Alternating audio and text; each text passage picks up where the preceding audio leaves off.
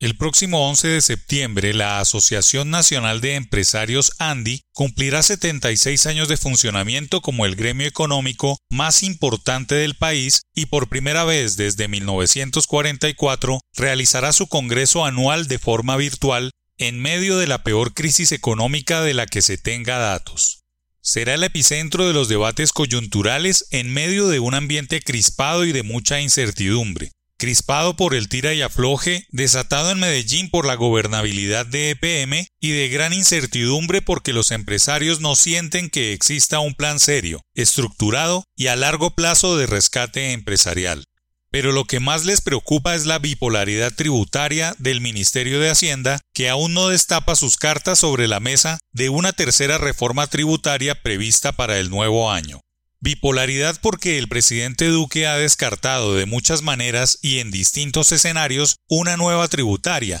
pero el ministro Carrasquilla sigue dando muestras de ir en contravía, convocando nuevas misiones de expertos nacionales e internacionales para que le aconsejen dónde poner el foco de los nuevos tributos, esta vez con especial voracidad en las exenciones de las que gozan algunos sectores económicos para ser competitivos o para seguir generando trabajo. El otro sector que está especialmente nervioso es el de las cajas de compensación, pues se sabe que el sobreviniente 4% de parafiscalidad también está en la lupa de los expertos internacionales. Es muy fácil hablar de que las empresas deben ser competitivas en medio de la justificación de motivos del nuevo mantra de la reinvención post-COVID, pero no se ve una decidida ayuda estatal al sector privado. Dice Bruce McMaster, presidente de la ANDI, que la competitividad reclamada por todos tiene que ver con el tema tributario, con el tema laboral, con la facilidad para hacer negocios, con la estabilidad jurídica, con las licencias, permisos, trámites, costos de logística, costos de las transacciones.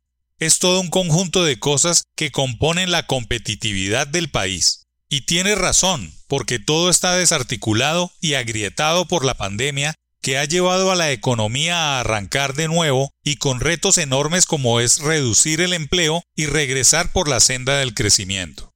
Para McMaster, tenemos que inventarnos, aceptar y ojalá lograr un consenso alrededor de la idea de que Colombia requiere de un proceso de salvamento de empresas. Tenemos que salvar las empresas si se quiere parar la economía. El gobierno nacional debe pasar del dicho al hecho, por ejemplo, el plan del Fondo Nacional de Garantías, que tiene la promesa de garantizar cerca de 22 billones de pesos en créditos para las empresas, solamente ha atendido 5 billones de pesos. La colocación de los otros 17 billones de pesos ha sido lenta y no se entiende por qué no se acelera el proceso de recuperación y de ayuda del Ejecutivo. El Estado debe decidir abiertamente, con costo fiscal importante, apoyar a las empresas que están eventualmente en riesgo de desaparecer. De lo contrario, la crisis puede llegar para quedarse por varios años, lo que sería caldo de cultivo para las ideas populistas en las elecciones.